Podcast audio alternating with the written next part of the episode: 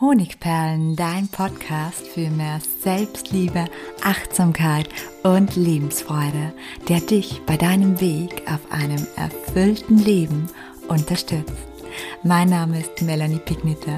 Ich bin diplomierte Mentaltrainerin, Buchautorin und Selbstliebe-Mentorin. Und ich freue mich von ganzem Herzen, dass du mit dabei bist. Herzlich willkommen und schön, dass du heute bei dieser Podcast-Episode mit dabei bist. Heute geht es um das Thema Entschuldigen. Und zwar ganz genau darum, wofür du dich nicht mehr entschuldigen solltest. Und auf den ersten Blick erscheint dieses Thema so, als würde es doch nur einen winzig kleinen Bereich deines Lebens betreffen. Aber ganz so ist das nicht, denn viele von uns neigen, ohne es zu wissen, dazu, sich ständig für etwas zu entschuldigen und kommunizieren so ständig mit ihrem Unterbewusstsein und das wiederum kann den Selbstwert, das Selbstwertgefühl, die Selbstsicherheit immens schwächen. Wenn du also schon länger daran arbeitest, vielleicht deine Selbstliebe zu stärken, dein Selbstwertgefühl oder dein Selbstvertrauen und einige Maßnahmen unternommen hast, aber diese noch nicht so ganz fruchten, wie du dir das vorstellst, dann kann das auch daran liegen, dass du eben mit ständigen Entschuldigungen genau das, was du aufbauen möchtest, sabotierst. Entschuldigen ist ja im Grunde eine wunderbare Sache. Sich für etwas zu entschuldigen, wo man einen anderen wirklich Schmerz zugefügt hat, diesen Mut zu haben, dieses dazu stehen, das ist ja unglaublich wertvoll. Aber heute geht es nicht um diese echte Entschuldigung, sondern es geht um das angelernte, permanente Entschuldigen. Und zwar um acht Dinge, für die du dich nie wieder entschuldigen solltest. Und wenn du das schaffst, dann bin ich gewiss, dass das einen maßgeblichen Einfluss auf dein Leben hat, auf deinen Selbstliebepegel und somit vor allem auf deine Lebenszufriedenheit. Ja, viele Menschen sagen Sätze wie zum Beispiel, entschuldige, ich bin zu früh oder entschuldige, ich muss zuerst mich um das Essen kümmern oder entschuldige bitte, dass ich so emotional bin. Und du merkst schon, hier ist diese Entschuldigung immer eine Floskel. Dennoch kommt sie, wie schon erwähnt, bei unserem Unterbewusstsein an. Es gibt also Menschen, und das sind gar nicht wenige, die dazu neigen, sich sehr, sehr oft und für alles Mögliche zu entschuldigen.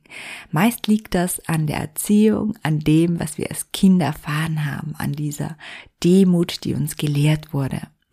Und wie schon gesagt, was anmutet wie eine ganz unrelevante Gewohnheit, führt leider oft dazu, dass jene, die ständig um Verzeihung bitten, von anderen schlecht oder auch von oben herab behandelt, behandelt werden. Warum dieses ständige Entschuldigen katapultiert sie in eine Art Bittstellerposition. Und das wiederum gibt dem Gegenüber ein Machtgefühl, das ihm triggert. Ja, das ist menschliche Psychologie. Und deshalb kommt es oft dazu, dass Menschen, die sich permanent entschuldigen, leider von ihrem Umfeld nicht gut behandelt werden. Und hinzu kommt auch noch, dass jemand, der sich ständig entschuldigt, seinem Unterbewusstsein, habe ich auch schon erwähnt, permanent die Information überbringt, dass er selbst, so wie er ist und wie er handelt, nicht okay sei. Und das wiederum beeinflusst eben unser Selbstwertgefühl. Und jetzt kommen wir schon zu den acht Dingen, für die du dich nicht länger entschuldigen solltest. Und du wirst erstaunt sein, was das bewirkt, wenn du das umsetzen kannst. Der erste Punkt ist dein Dasein. Ganz viele Menschen entschuldigen sich bereits, wenn sie einen Raum betreten. Das kennen wir.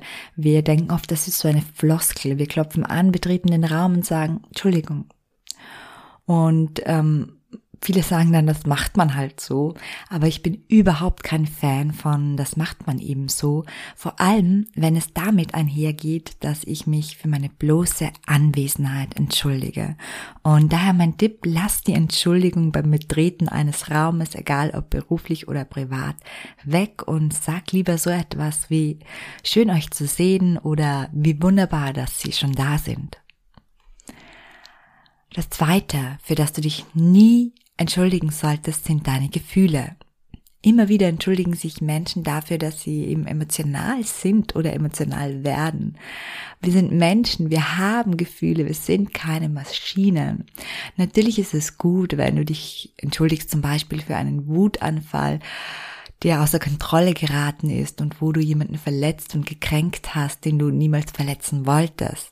Wenn es aber um Emotionen geht, wie zum Beispiel um Trauer, um Wut wegen Grenzüberschreitung, um Einsamkeit oder um Ängste, dann besteht überhaupt kein Grund, dich dafür zu entschuldigen. All deine Gefühle sind immer richtig. Und wenn du es schaffst und du schon so weit bist, dass du es wagst, auch im Außen mal deine Gefühle zu zeigen, dann ist das eigentlich ein richtig guter Grund, um stolz auf dich und deine Entwicklung zu sein. Das nächste, für das du dich nie wieder entschuldigen solltest, ist, wenn du Zeit für dich brauchst, beziehungsweise deine eigenen Bedürfnisse erfüllst. Sehr oft entschuldigen wir uns dafür, dass wir zum Beispiel heute nicht gekocht haben oder das Bad nicht geputzt haben oder bis zu, oder nicht bis zur späten Stunde die Akten abgearbeitet haben. Ähm, besonders dann, wenn uns das schlechte Gewissen plagt, weil wir einmal etwas für uns getan haben, zum Beispiel ein Buch gelesen, früher von der Arbeit weggegangen, im Park gechillt, ins Freibad gegangen, was auch immer. Aber hier bitte ich mal um einen Mindset-Switch. Es ist sehr verantwortungsbewusst von dir, dass du dich öfter mal einfach nur um dich und deine Bedürfnisse kümmerst. Warum? weil es deine wichtigste Aufgabe ist, die du in deinem Leben zu erfüllen hast.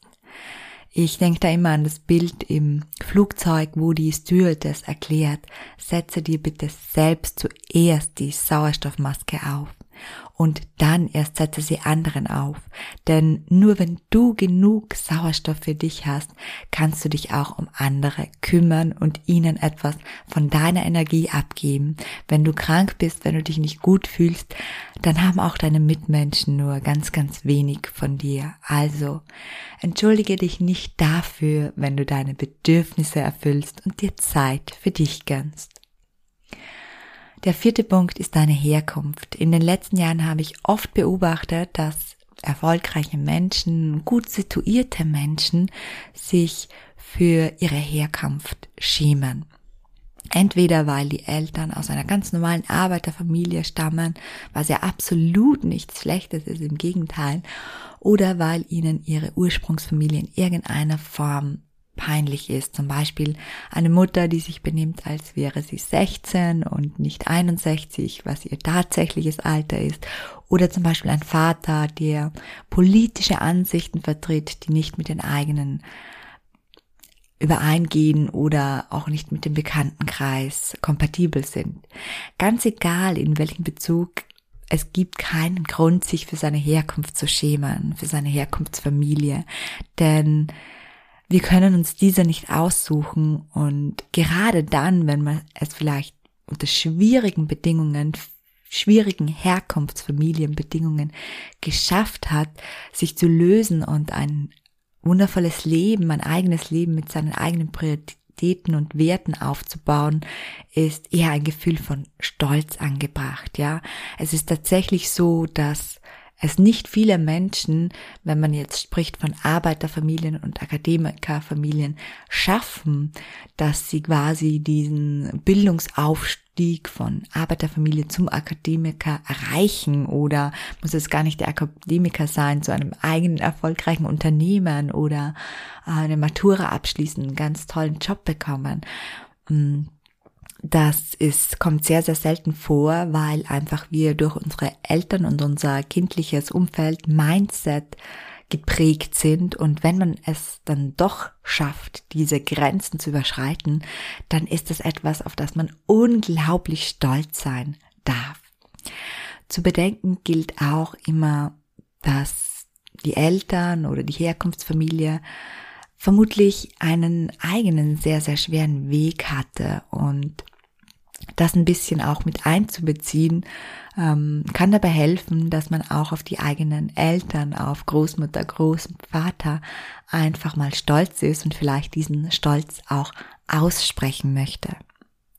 Der fünfte Grund, für den du dich nie entschuldigen solltest, sind andere Menschen.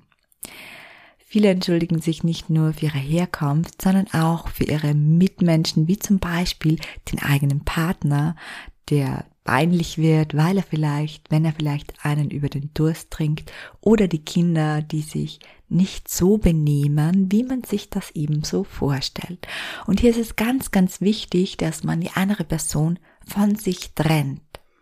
Und zwar geistig von sich trennt. Man kann das auch aufmalen und wirklich mal mit der Schere durchschneiden. Denn du bist weder dein Partner, noch bist du dein Kind. Ihr Verhalten, das liegt nur sehr begrenzt in deiner Macht. Und die Kritik, die du unbewusst oder bewusst von anderen für ihr Verhalten erntest, darfst du eins zu eins an dir abprallen lassen und wirklich vielleicht auch pantomimisch an den anderen weitergeben. Außerdem solltest du dich nie entschuldigen für deine Erfolge. Das ist so eine Entschuldigung, die wir meist nicht laut aussprechen. Es klingt verrückt, aber ganz viele Menschen entschuldigen sich unbewusst für ihren Erfolg im Leben. Gerade dann, wenn sie unter Menschen sind, die weniger erfolgreich sind, verheimlichen sie diesen sogar oder sie brechen irgendwie ihre Erzählung ab über ein Erfolgserlebnis. Und dahinter steckt oft die Angst, von den anderen Neid zu ernten oder gar abgelehnt zu werden. Und wenn du von dieser Situation betroffen bist, dann stell dir einfach eine einzige Frage, nämlich, verbringe ich meine Zeit mit den richtigen Menschen, umgebe ich mich mit den richtigen Menschen, mit Menschen, die mich wirklich mögen.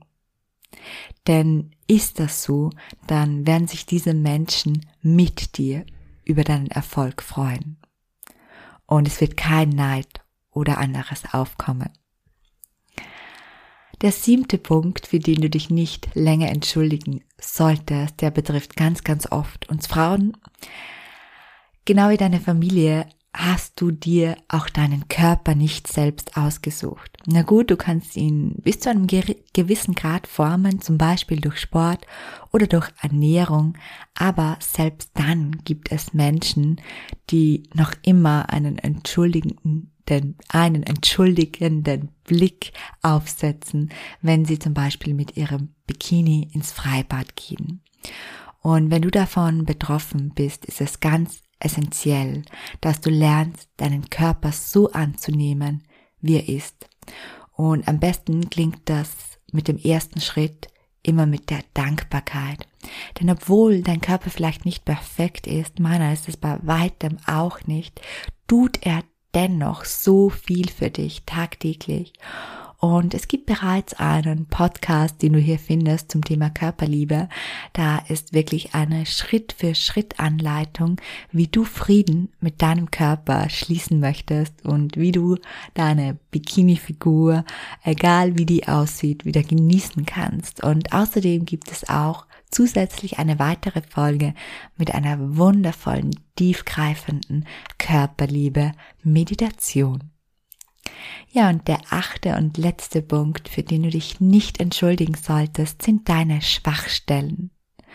Vor einiger Zeit, da hat eine Praktikantin für mich gearbeitet und die hat sich für jede ihrer Schwachstellen, manchmal sogar schon vorab entschuldigt entschuldige, dass ich so schlecht rechtschreibe, hat sie gesagt, oder entschuldige, dass ich mir die Dinge nie merke, oder entschuldige, dass ich so unkreativ bin, oder entschuldige, dass ich so daherstottere. Und irgendwann habe ich sie jedes Mal, wenn sie sich für eine Schwäche entschuldigte, gebeten, mir davon, dafür eine ihrer Stärken zu nennen. Und zwar so lange, bis ihr bewusst wurde, dass niemand ohne Schwächen ist und dass niemand alles kann und dass fast jeder zu seiner Schwäche oder zu seinen Schwächen zum Ausgleich auch Stärken hat. Ja, sich entschuldigen ist oftmals einfach nur eine ganz, ganz lästige Gewohnheit. Mach dir mal bewusst, wofür du dich regelmäßig entschuldigst. Und dann frag dich ganz ehrlich, ob deine Entschuldigungen für irgend, in irgendeiner Form gerechtfertigt sind. Und wenn nicht, wirst du dich zukünftig immer öfter dabei ertappen, wenn du dich grundlos entschuldigst. Und so kannst du es schaffen, diese Gewohnheit, die dein Unterbewusstsein und deinen Selbstwert und somit auch deine Lebensfreude, dein Liebesleben zu dir und anderen negativ beeinflusst, endlich abzulegen. Ja, ich hoffe, ich konnte dich mit dieser Podcast-Episode ein bisschen inspirieren und ich habe auch noch für dich ein kleines Geschenk. Ein paar von euch kennen ihn schon, andere vielleicht noch nicht. Es gibt bei mir im Sinne der Selbstliebe, um die Selbstliebe zu stärken, weil dann auch dieses automatische Entschuldigen zum Beispiel abnimmt, einen sieben Tage kostenlosen Schnupper Selbstliebekurs, da gibt es Videos, das heißt, wir lernen oder du lernst mich zumindest kennen. Da gibt es natürlich an jedem Tag eine kleine Übung, die nicht länger dauert als 10 bis 15 Minuten. Und du kannst da richtig gut in das Thema Selbstliebe und Selbstwertaufbau hineinschnuppern und du merkst bereits, wenn du das wirklich an jedem Tag machst von den sieben Tagen, dass du ja, deinen Selbstwert besser spüren kannst, dass du dich wohler fühlst, dass du wieder fühlst, dass der Liebe zu dir da ist. Und deshalb würde ich dir einfach von Herzen empfehlen, dass du diesen Kurs, diesen Schnupperkurs ausprobierst. Du kannst dir die Zeit dabei völlig frei einteilen. Und ich verlinke dir einfach mal hier meinen kostenlosen Selbstliebe-Schnupperkurs in den Show Notes. Herzliche Grüße, deine Melanie. Bis bald. 嗯。